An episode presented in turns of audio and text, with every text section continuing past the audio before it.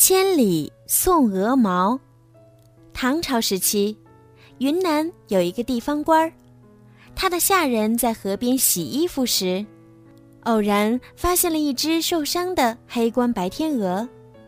大家都说那是珍贵的鸟类，是吉祥的象征。地方官儿把白天鹅的伤养好，就让手下人免伯高去京城把白天鹅进献给皇上。免伯高一路跋山涉水，风餐露宿，弄得灰头土脸。那只珍贵的黑冠白天鹅也弄得体脏毛乱。走到沔阳湖边的时候，免伯高想，这样去见皇上恐怕不恭敬，给白天鹅洗洗澡吧，让它干干净净、漂漂亮亮的。他先跳进湖里洗了一个澡。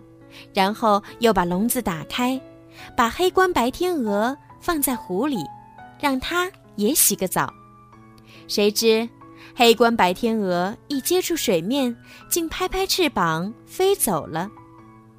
免伯高急忙去抓，结果只揪下了一片羽毛。眼看着白天鹅飞走了，免伯高非常无奈，只好拿着这片羽毛去见皇上。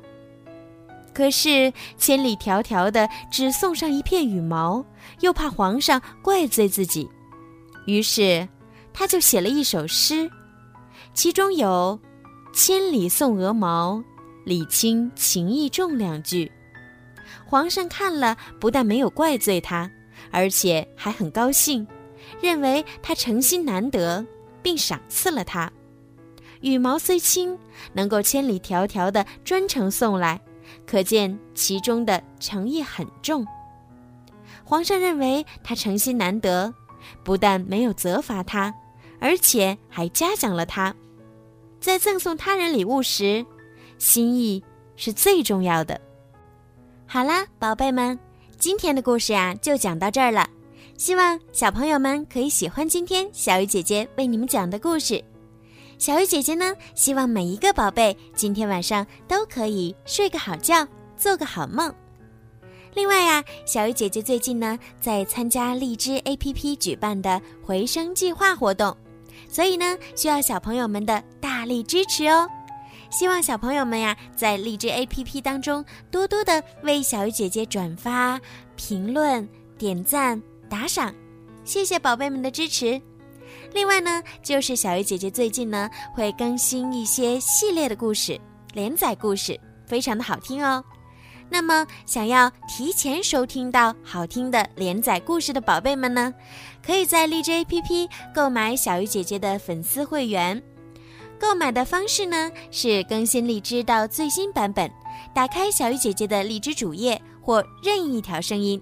点击粉丝会员按钮，就可以购买小鱼姐姐的粉丝会员喽。粉丝会员呢，除了可以提前收听到好听的连载故事之外呢，还会佩戴小鱼姐姐的专属粉丝名牌。小鱼姐姐呀，给你们取了一个好听的名字，叫做小鱼粉儿。另外呢，小鱼姐姐每个月呢，都会在荔枝 APP 的小鱼姐姐的粉丝会员当中呢，抽取三位幸运的小朋友，送上精美的礼物。和专属的故事，好啦，孩子们，赶快行动吧，晚安。